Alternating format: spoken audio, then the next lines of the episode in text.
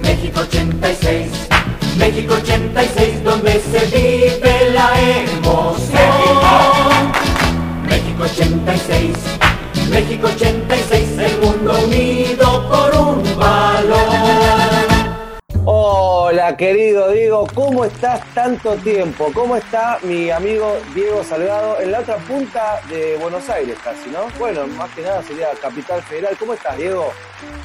Así es, estamos un poco lejos, nos separa la, extensa y vieja y querida General Paz que tantas veces me llevó hasta tu casa en Lanús. ¿Cómo estás, Mauro? ¿Todo bien por acá? Isabel era un día lindo, un poco frío. Yo acá estoy en medias, las, las estoy destruyendo las medias prácticamente porque está todo el tiempo descalzo, con medias por supuesto, porque hace un frío de, de locos acá. Y mi casa, no sé por qué, tiene una particularidad tremenda, hace más frío adentro que afuera, sin sol. No, no es, la, no es tu casa solamente, la mía es igual. Y déjame decirte que vamos a pasar el chivo de ojotas, porque ya las estoy rompiendo yo también. Así que si Crocs se quiere copar, me puede mandar un par acá a Wilde, porque también eh, nunca en la vida usé tanta ojota. Eh, creo que las estoy desfigurando con mi Yo soy plano. medio, medio enemigo de las ojotas, a mí me gusta la alpargata. Alpargata. O sea, vos en tu casa estás en medias y media y suelo. ¿Ahí? Eso te separa No, del no, pie. ahora, ahora suelo, porque ahora estoy sentado tranquilo, si tengo que caminar me pongo las alpargatas. Ah, ah, sos de usar las alpargatas, Soy, pero soy, así soy de como- alpargata, soy de alpargata. Comprada en, viene, esos, no en te esos- en- agachás a comprada en esos negocios, viste, al al lado de una vía, que los atiende un señor mayor, que apenas ve y, y ahí y solo ahí venden alpargatas, no, no, no se venden en otros lados, solo en esos tipos de lugares. No, no. Escúchame, ¿alpargata como viene o te agachás para prolijar la parte del talón? No, no, no, si entra toda entra y si no, no, no entra. Ah, bueno, muy bien. Bueno, vamos al eje, Diego. Se están cumpliendo 34 años de la segunda copa que obtuvo la selección argentina de fútbol. La, la más famosa de las dos, la más famosa de las dos. Eh, ¿Por qué?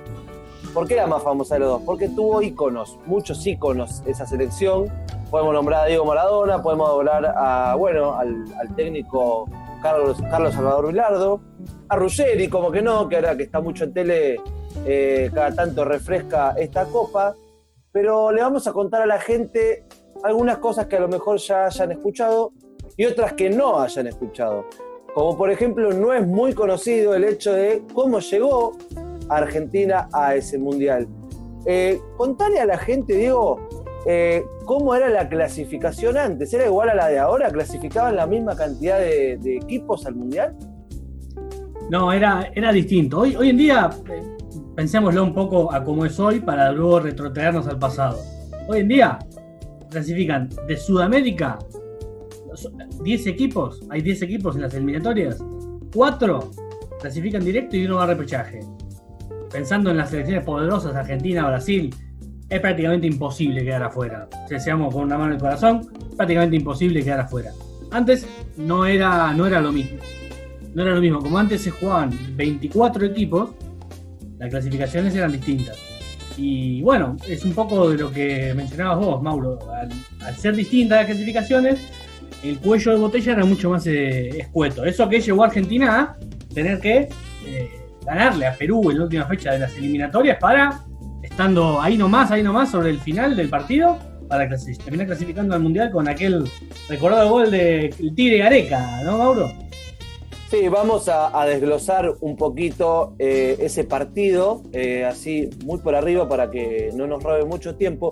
Pero primero déjame contarle a la gente que eh, el Narigón Bilardo llega en el año 83 a reemplazar a César Luis Minotti, nada más y nada menos que técnico campeón del mundo en el año 78, ¿sí? Pero eh, Bilardo llegaba de ser campeón con Estudiante de La Plata, un estudiante de La Plata que no reunía las condiciones en el cual eh, se suele meter a Bilardo como el técnico de un equipo antifútbol que solo le gusta ganar. Porque recordemos que era ese equipo de estudiantes de La Plata que jugaba muy bien, que tenía a tres enganches. ¿Me los podría nombrar, Diego, por favor, a esos tres enganches? Sí, de mitad de cancha para adelante, bueno, Miguel Ángel Russo, hoy entrenador de Boca Juniors, único cinco clásico, digamos, tapón, como se le conoce. Eh, luego, tres enganches que vos mencionabas. eh, Ponce, Bocha Ponce, jugadorazo, una zurda mágica, Alejandro Sabela, a la postre, entrenador de la selección argentina, y Marcelo Troviani, que después también, eh, que antes, perdón, había jugado en Boca, en el Boca del 81, en el, campeonato en el que Boca salió campeón con Maradona del equipo, más dos delanteros que eran Hugo Tardi y, y Trama.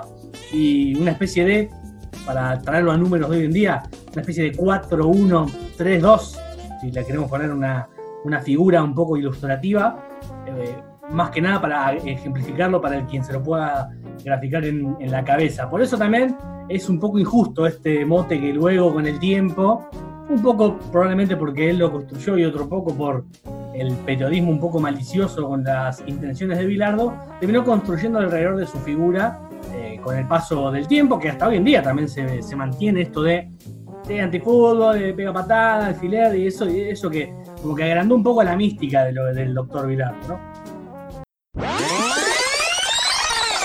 Déjame aclarar, que es Clarín deportivo. Nada que ver con Clarín económico, con Clarín espectáculo. Eh, Caloy estuvo muy bien porque me pegó con Clemente durante dos años. Cuando salimos campeones paró, lo felicité a, a Caloy.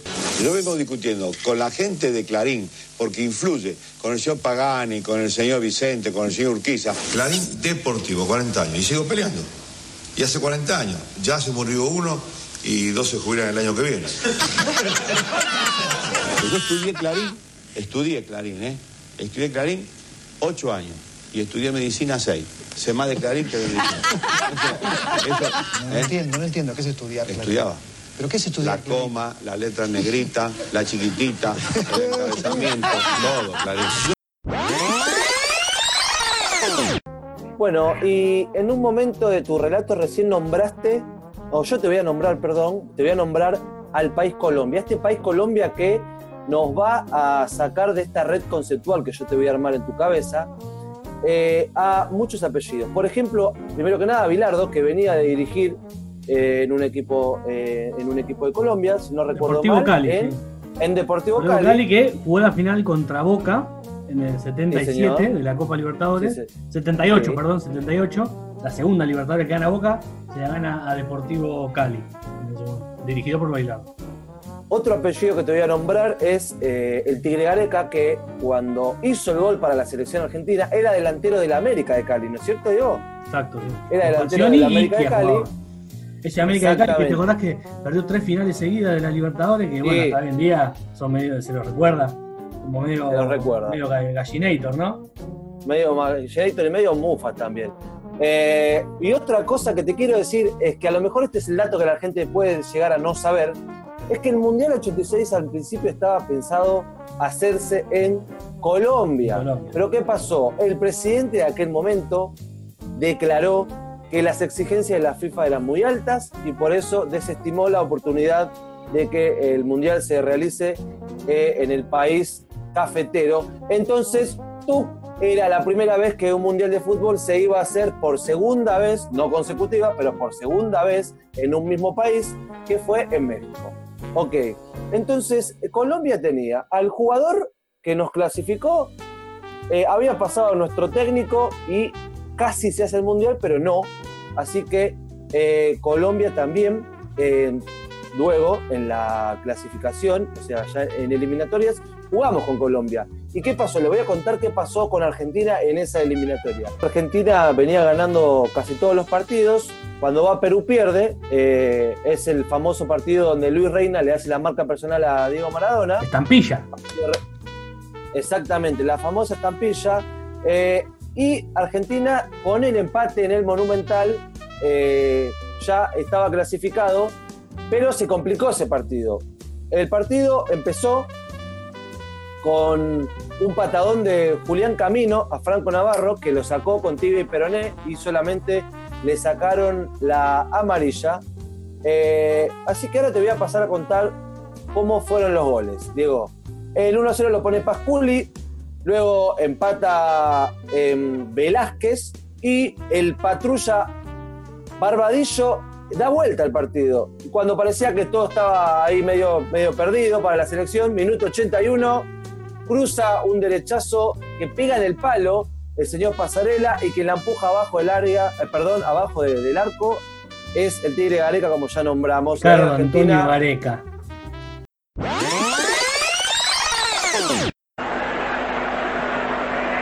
Garre llegaba Maradona, antes despejaba a Olaechea. Burruchaga. Llega Pasarela y Valdano. ¡Pasarela! ¡Pasarela!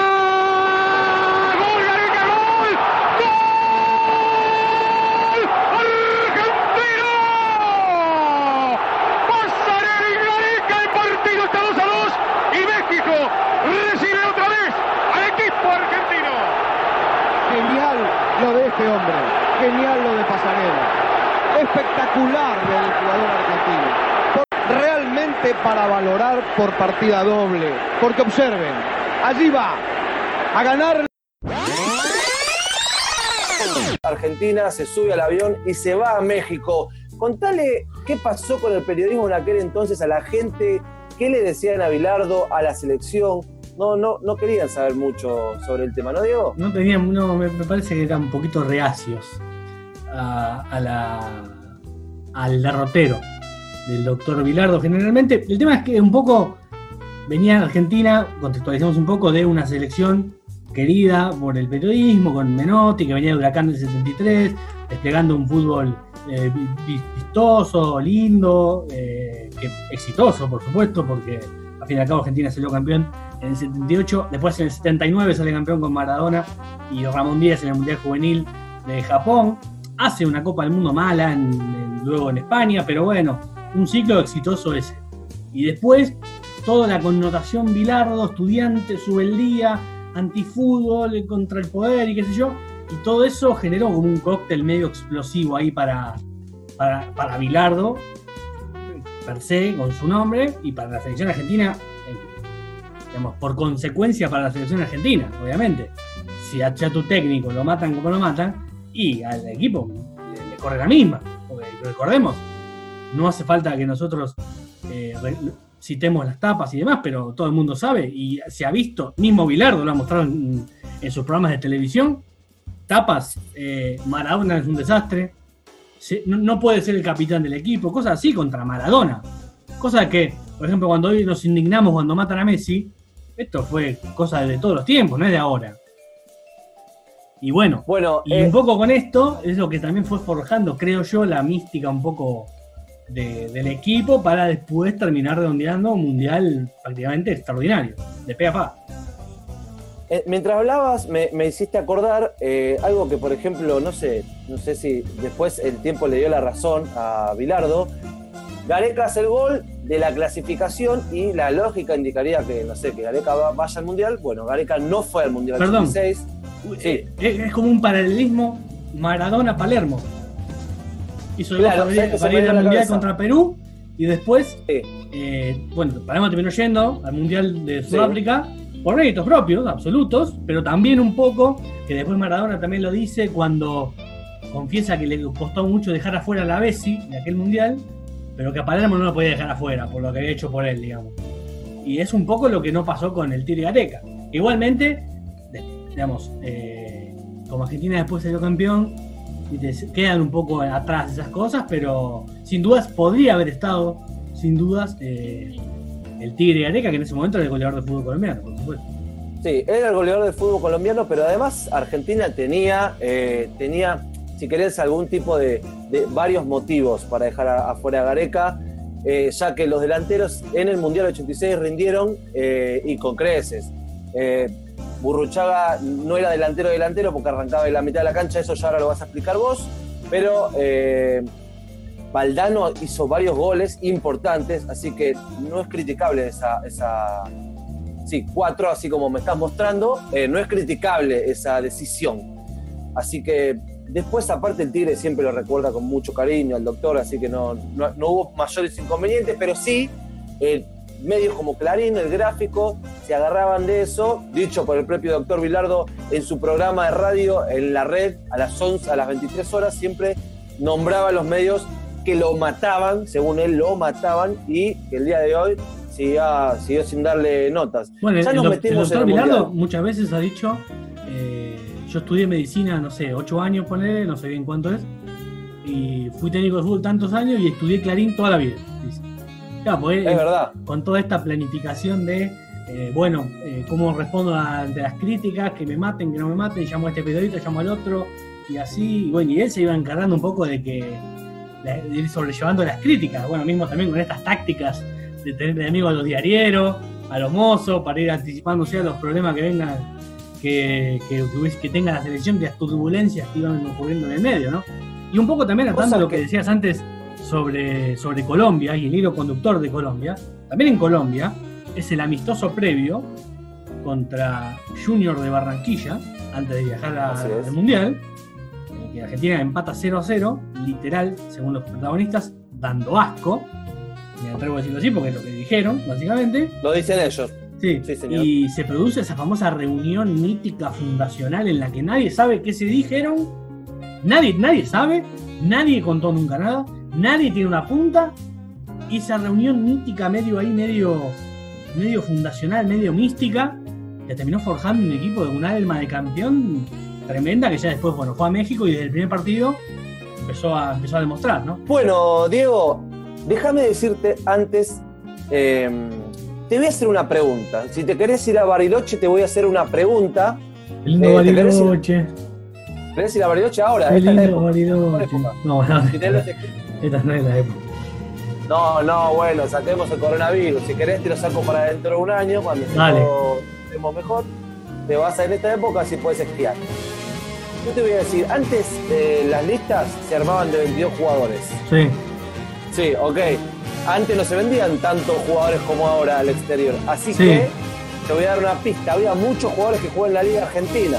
Sí, Si vos me decís cuántos había de la Liga Argentina, te ganás el viaje a Bariloche.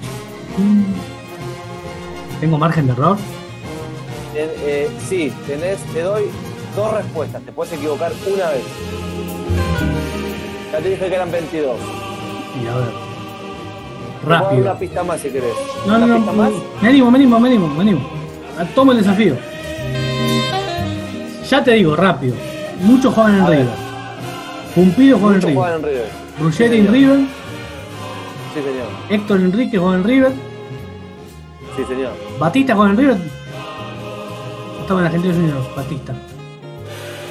Batista estaba en Argentino Juniors. Seguía en Argentinos Juniors. Bueno, Argentinos Juniors, ahí tenés otro. El Borghi. Tapia. Borghi estaba acá. No, Tapia juega en Boca. Juega en Boca. Cochini y Clausen juegan en Independiente. Eh, sí, Islas, también en arquero independiente. El arquero del rojo. Ya voy sumando. ¿Cuánto voy? 10.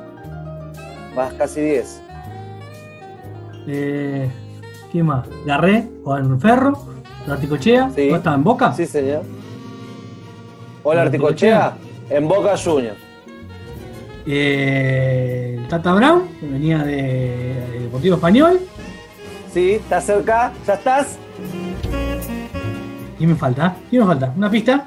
Sergio Almirón. ¿Cuántos vas? Sergio Almirón, 14. ¿Cuál es la respuesta final? 14. Te vas a Bariloche, Diego Salgado. ¡Bravo! 14 jugadores de la. Liga Argentina. Impensado hoy que 14 sean de la Liga Argentina si vas al Mundial con el Qatar 2022. Va a ser imposible. Eh, ¿Cómo cambia, cómo más, cambia el fútbol, no? Pues, digo, cómo, cómo la, la radiografía un poco del, del- del mundo cambió tanto. Porque también antes, claro. hay que decirlo, eh, era difícil ir a Europa y era no es como hoy que cualquiera va a Ucrania, por ejemplo, con tal de ir a Europa. Bueno, hablando antes no, no existía Ucrania, Europa- antes ibas de acá a España, capaz a, a Italia, que era ahí en ese momento la liga más poderosa, y después el resto ni existía. No, no existían, eso es cierto.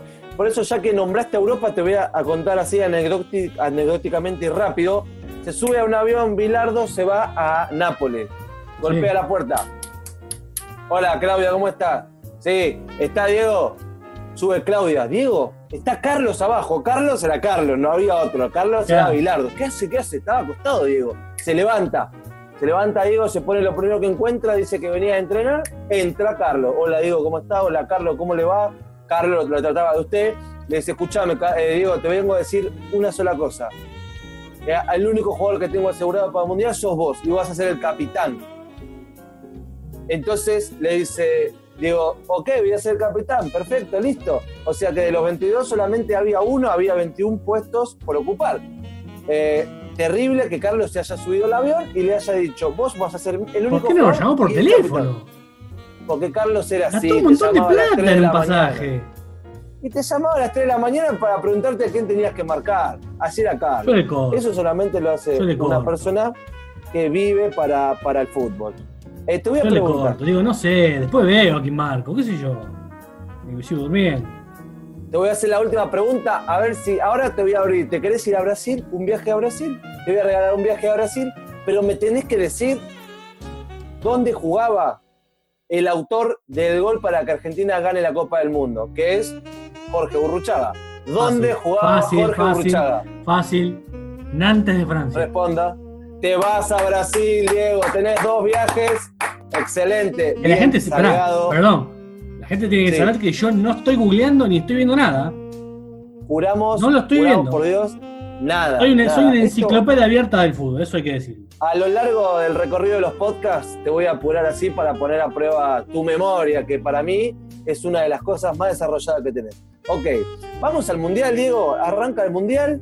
Eh, y, y siempre eh, Carlos dice, yo inventé el 352, inventé el 352. Bueno, Bueno, sal- salió un aviso en Clarín después, que él dice que pagó, Sí. creo que 1.500 pesos. Para, Sí. Decía Carlos Vilardo, inventor del esquema 352. para 1.500 pesos, recordemos. Creo que, creo que cuenta. 1.500, ¿eh? Creo que dijo 1.500. Que 1.500 pesos en aquel momento era mucha plata. Ok, hagan la cuenta. Bien. Y aparte, perdón. Clarín le cobró Sí. el aviso. Son, son ¿Cómo le terribles. Al, al vida? te- a- al técnico que te trajo la Copa del Mundo. Bueno, escúchame. Diego, primer partido con Corea, 3 a 1. ¿Qué tienes para contar a la gente de ese partido 3 a 1? A- Antes que nada, todos esos Sí. partidos, lo- digamos, los ha dado Deport TV, por ejemplo, en la plataforma Sí, Somos señor. Contar están, los pueden ver, son la verdad una joya. Por cómo jugaba el equipo y porque el fútbol de antes era di- distinto, más como artesanal. Después en ese partido, básicamente es como, ese partido está bueno tomarlo como puntapié para entender cómo después el equipo se fue reconvirtiendo fase a fase. Recordemos que en ese partido juega dos laterales tradicionales, Clausen y Garré, dos centrales, un 5, algo más tradicional, digamos, no tan eh, innovador para la época, algo más tradicional de cómo se jugaba en ese momento, básicamente, que un poco la forma tradicional de, de juego era una especie de 4-4-2 con dos tanques y, ese tipo de cosas, ya el 4-3-3 iba dejando un poco de, existir un poco para pasar a que cada equipo tenga un enganche, bueno, el Mundial de los 10 puede ser prácticamente Platini, Zico, Laudrup y bueno, y así sucesivamente. Bueno, Francescoli o Rubén Paz en Uruguay, y etcétera, etcétera, etcétera. Y un poco todo esto que se fue dando, esta reconversión, también ayudó a que Argentina pudiera potenciar tanto a, a Maradona, a mi entender. Y en ese partido, bueno, también se ve claramente como directamente lo molieron a patadas los coreanos eh, esto de esto de que existía el fair play, no existía, eh, cuándo apareció, ¿viste? porque la verdad era una carnicería la que hicieron los coreanos contra Maradona en ese partido, que después Argentina termina ganando 3 a 1. Hay imágenes de patadas a, a la rodilla directamente cuando la pelota estaba. Sí, sí, sí, sin anestesia. Sin 30 ningún tipo de anestesia, directamente. Bloom ahí a romper, taca. Nada que una Bien, patadita, Argentina ese como gana 3 una, una medio de pillo, que bueno, pide pollo, lo, lo- lo- lo tiro y ya está. No, no, directo, Bloom. No, no, sin ningún tipo de problema.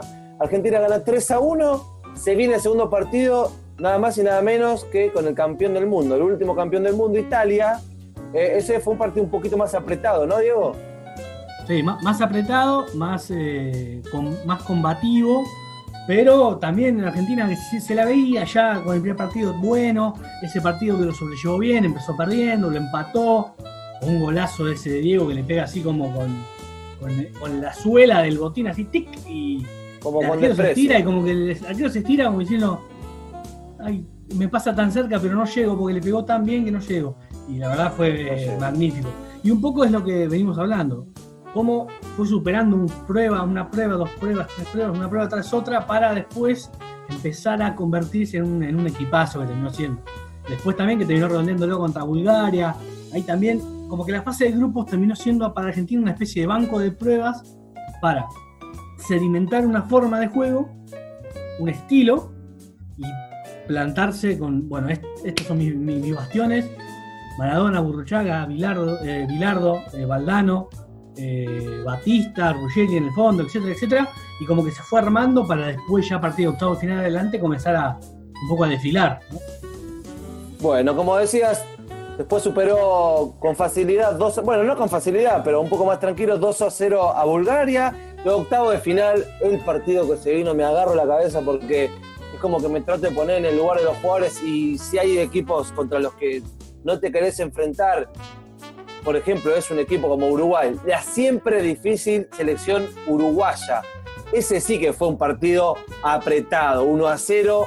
¿Qué puedes contarnos de ese partido, Diego?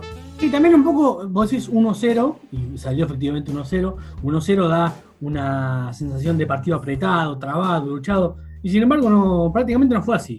De hecho, dicho por los mismos jugadores y por Maradona, que también lo, lo menciona enfáticamente en su libro, yo lo tengo acá, Mundial, es una, una especie de autobiografía de Diego sobre el, su Mundial, el Mundial 86, en el cual dice que claramente su mejor partido eh, eh, personal de él fue ese contra, contra Uruguay. Y después si ves algún compacto y demás, Argentina literalmente le, le rompió el arco al, arquero uruguayo y después que no, no terminó eh, concretándose efectivamente en la red, también hubo un gol anulado medio ahí raro a, Valdano en el segundo tiempo que hubiese permitido que Argentina gane con más tranquilidad hasta que después este otro mito también de, que los uruguayos enarbolan con, tanta con tanto énfasis de, bueno, si Rubén Paz, que luego entró y cambió el partido, hubiese entrado antes, capaz que le ganábamos, eso dicen los uruguayos, eh, lo defienden a rajatabla como una idea propia de ellos que supuestamente si hubiese entrado antes, pero ya tenía muchos jugadores buenos en cancha.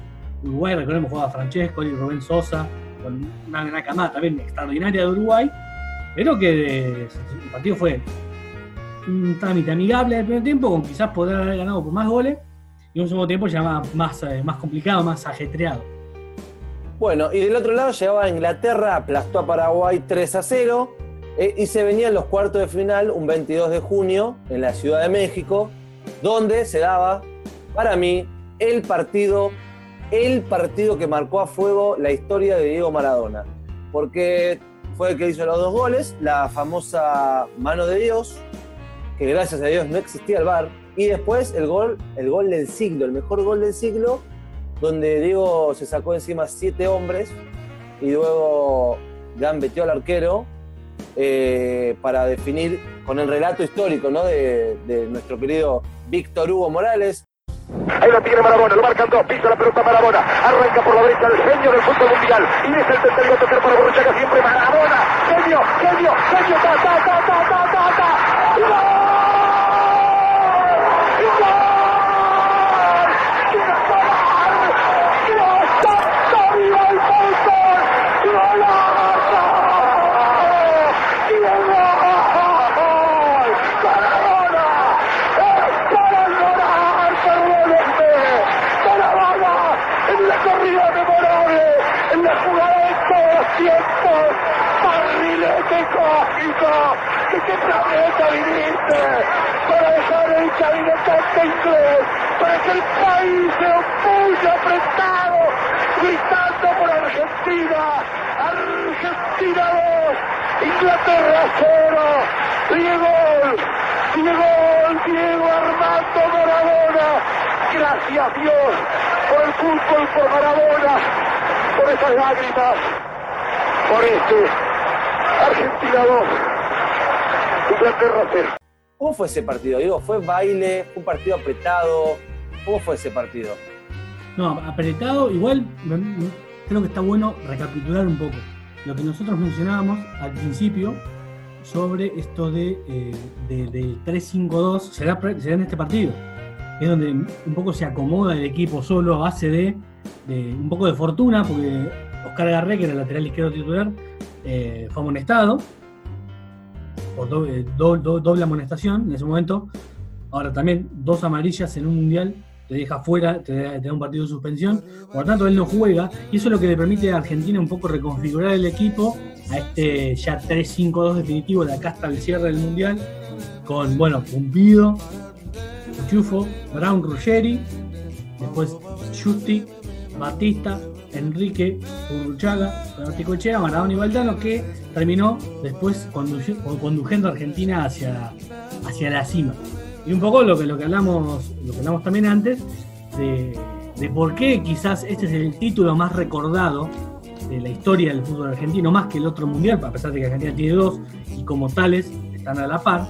Pero yo creo que esto, que también tiene que ver un poco con lo que hablamos anteriormente sobre Italia 90, tiene ese componente místico, épico, que le da otro, le, da otro sabor, lo viste de otra manera.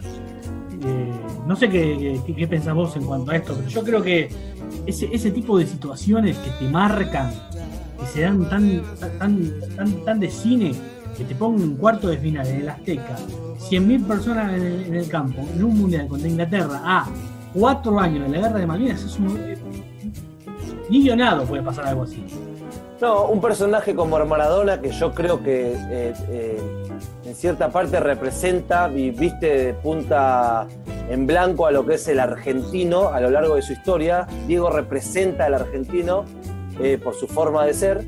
Eh, y creo que sí, que la guerra con Malvinas tuvo mucho que ver en este partido. Si bien el fútbol y la guerra no deberían ir de la mano, yo sí creo en ese mito de que Diego le haya dicho a sus compañeros, estos muchachos nos mataron un montón en la guerra.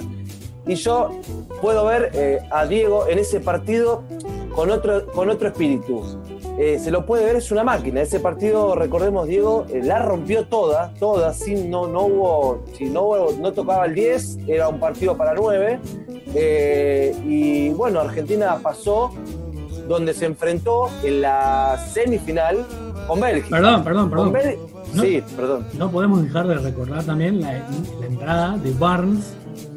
Justamente yo ayer estaba viendo un documental preparando este, este podcast eh, que está en Netflix, se llama Gold Stars, que es una, una- la historia, digamos, de los mundiales. Es un documental que hizo la FIFA, en el Sí. cual, eh, bueno, un poco recorren toda la historia de los mundiales, destacan rivalidades épicas, qué sé yo. Y en el segundo capítulo recuerdan los Argentina e Inglaterra que se han dado a lo largo de la historia. El 66, el 98 después con, el- con la patada de Beckham al Cholo Simeone y bueno, y el 2002 también fatídico para, para nosotros. Y le ponen énfasis a la entrada de Barnes, que también Bilardo lo, lo cuenta, que desde el banco dice que le decían poné a Clausen para que marque a un win, o es especialista a marcar winner. Y él, por morir con la suya, no hizo ese cambio. Y Argentina casi termina perdiendo, porque recordemos que descuenta Lineker primero y después se da la, la, la otra de Dios, la nuca de Dios, que bajo de la picochera saca El con la nuca sobre la línea. eh, algo insólito, ¿no? La verdad, creo que es anatómicamente imposible hacer el movimiento que hizo con la, con la cabeza para sacar esa pelota. Imposible, no sé cómo lo hizo, la verdad. Ese día de hoy que vos Ese- lo ves, yo no entiendo cómo lo hizo. Yo le puse la bauticera nuca de Dios, ¿viste? Para no ser menos que él. Y en un, par, en un partido memorable, creo que para mí sacando la final, eh, y no sé si no lo meto primero ese partido, pero sacando la final, porque fuimos campeones, vamos a ponerlo. Para mí es- ese, partido contra Inglaterra fue emblemático y, va a quedar en, el corazón nuestro, en nuestras mentes.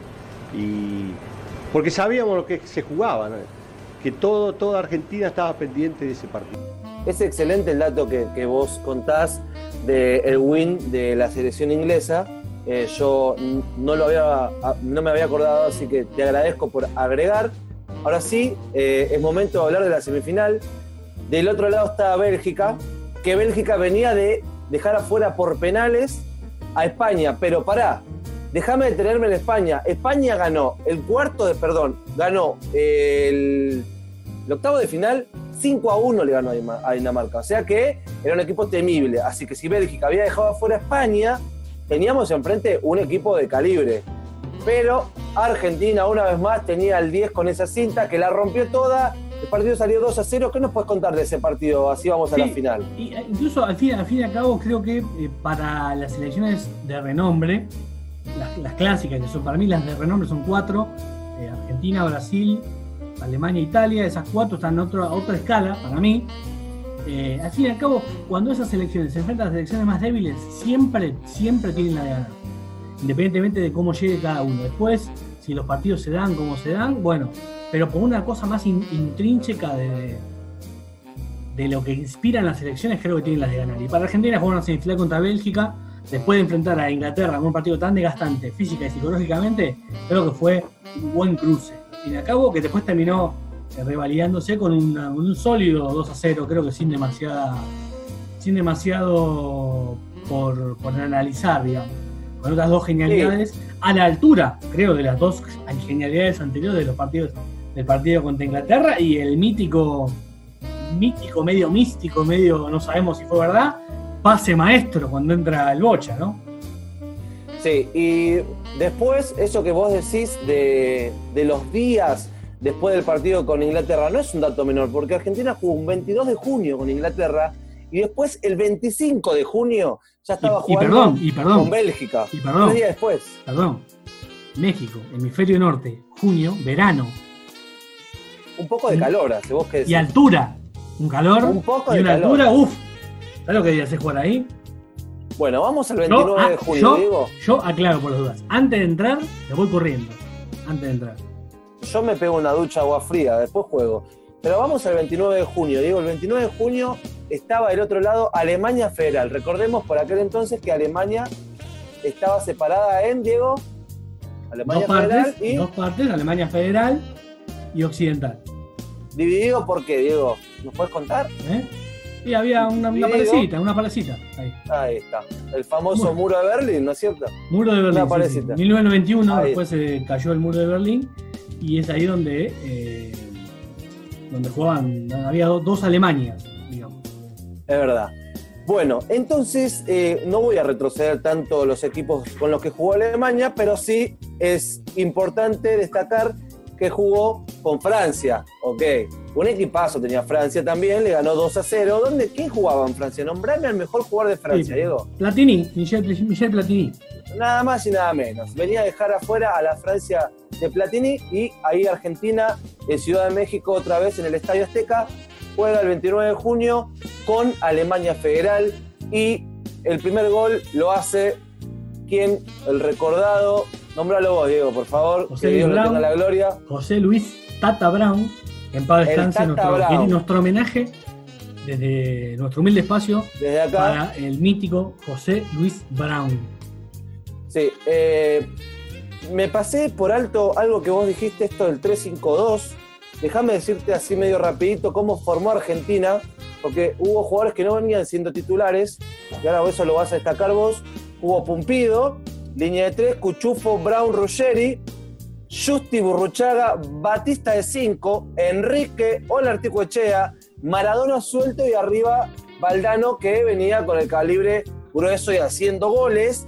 Eh, de aquel equipo de Bilardo, Diego, ¿quién sorprendió que no venía siendo titular o no venía con tanto rodaje? No, ya, ya en ese momento eh, el equipo estaba afianzado, el equipo era ese.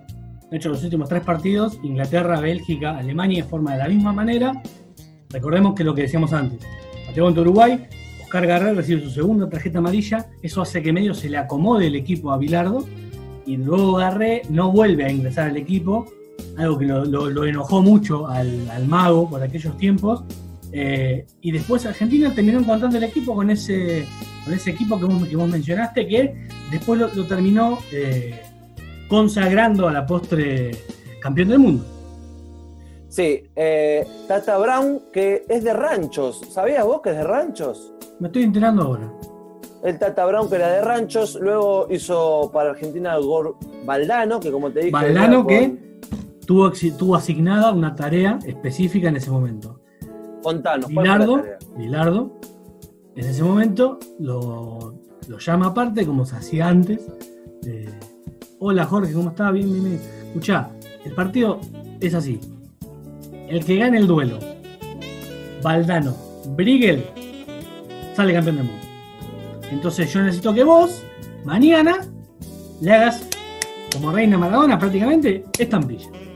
Brigel, recordemos, era el lateral izquierdo, en su Sí, momento, señor. de Alemania, y iba a venir, iba a venir, era un tanque. Bueno, como todo alemán, tanque, piernas así, gigante, no le, no le subían las medias, y la verdad, una, máquina, literalmente. Y un poco le asigna esa tarea, que también en el gol se ve algo tremendo, que grafica un poco la solidaridad del equipo y, la, y el convencimiento de Bilardo para con sus dirigidos.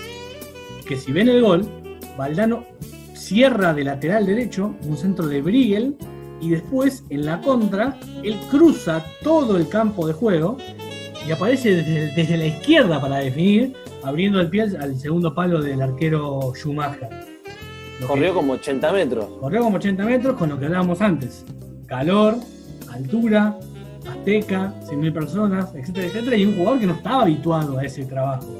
Recordemos que Valdano era delantero, centro, Delantero de eh, gol, fino, de fina estampa, lo que, no sé, podríamos compararlo quizás más con Higuaín, por ejemplo, porque era un paralelismo de la selección argentina.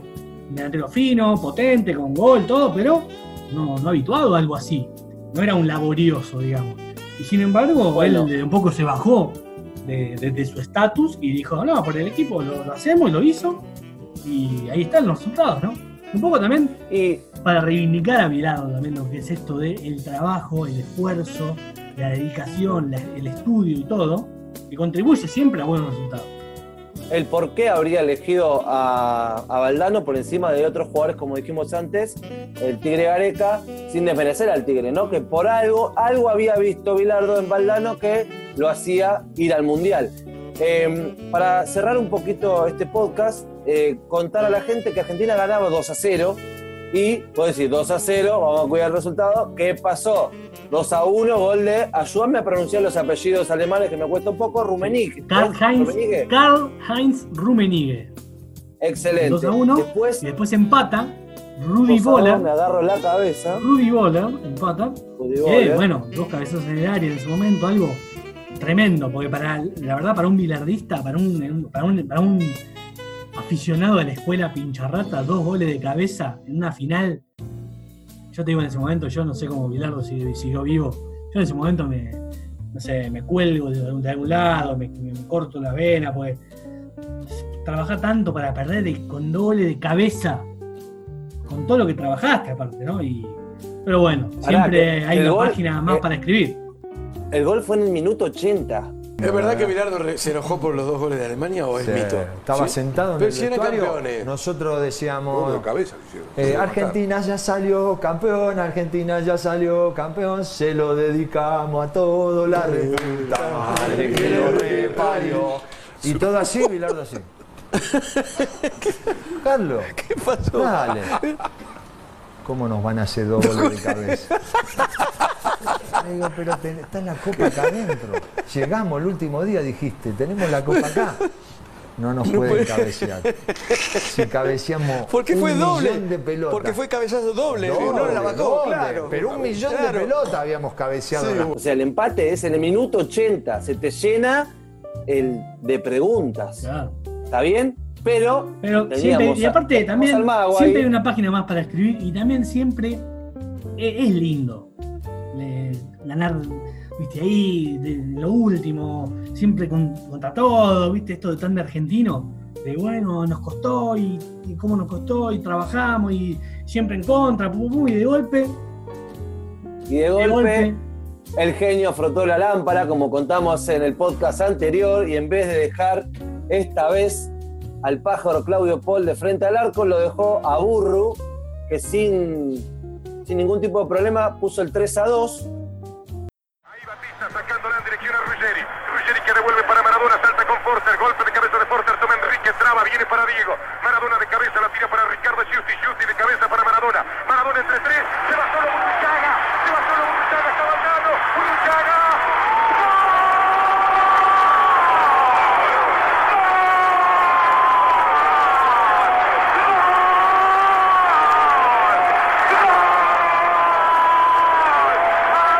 Argentino, Urruchaga, Urruchaga, viejo y peludo nomás, Urruchaga, después del pase genial de Maradona y la corrida de Urruchaga y Valdano que acompañaba y la salida de Schumacher y el toque cruzado al palo derecho de Schumacher para decretar Urruchaga, el hombre de Gualeguay, y me da ganas de cantarte rumbeando para el litoral, no te olvides de Gualeguay, ni tampoco de Gualeguaychú, salud, te saluda el país, Burruchaga viejo, Argentina 3, Alemania 2, Argentina 3, México 2, Argentina a 5 minutos de ser campeón del mundo.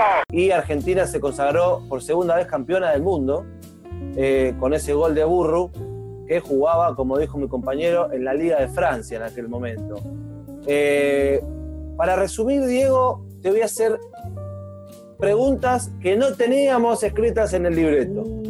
Momento, Uh, agárrate. momento feliz domingo en el aire. ¿Quién fue el goleador? Cortina feliz domingo, cortina feliz domingo. ti, ti, ti, ti, ti, ti, ti. ¿Quién fue el goleador de la Copa del Mundo de 1986? Hizo seis goles y Seis jugó contra Argentina a lo largo del Mundial. Creo que sé. ¿eh? Decilo. Es comentarista de fútbol, ¿no? Me parece que sí, ese dato no lo sabía. El 10 de Inglaterra. Es inglés, decilo. Lineker. Gary Lineker. Un aplauso para el mejor re- retenedor, no sé si se dice así. Ah, sí, de decilo, datos, decilo así, sí, de decilo datos. Queda bien. Sos, una- sos un libro abierto, seis goles para Gary Lineker, fue el goleador. Abajo Efecto de Diego aplausos. Maradona. Efecto de aplauso. Abajo Diego Maradona con cinco. Careca, el brasilero, brasileño, perdón, con cinco también. Así que bueno, para contarles a nuestros oyentes, digo, ¿cuál va a ser? ¿Tenés pensado cuál va a ser el capítulo número 3 de estos especie de homenaje que hacemos? Nosotros no pensamos nada, nos inspiramos del momento. Y vamos Así viendo, que- depende de cómo nos, cómo nos lleve. eh, también podemos explorar otros horizontes. Ya, ya- ya veremos, ya veremos, ya veremos. Ya veremos. Tenemos ganas, sele- tenemos ganas, porque tenemos un compañerito involucrado en un, un hecho controversial, un partido controversial que hubo hace unos años, Sí. que dentro de poco se cumplen años, vamos a ver si armamos algo por ahí. Un club de, del oeste y otro de capital, de capital federal, medio ahí bordeando con tu zona, Mauro. No sé si te ubicás. Creo que estoy ubicando, pero no quiero avivar a los oyentes. Esto fue Argentina 90, Argentina 86. Me parece que el capítulo 3 no va a ser selección argentina. Vamos a dejar descansar a los oyentes de selección argentina. Les agradecemos, les mandamos un saludo a todos. Sigan cuidándose. Diego, gracias por tus datos. La verdad, sos eh, como era antes el libro gordo de Petete, pero del fútbol. Gracias por todo.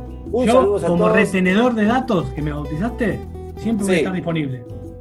Así me gusta. Y la verdad, quiero que sepan, no googlea. Esto es real. Yo nunca hubiese sacado, si no lo hubiese tenido delante de mi computadora, que Gary Lineker hubiese sido el goleador. Ah, el Lineker, goleador. Lineker, Lineker. Lineker, ahí está.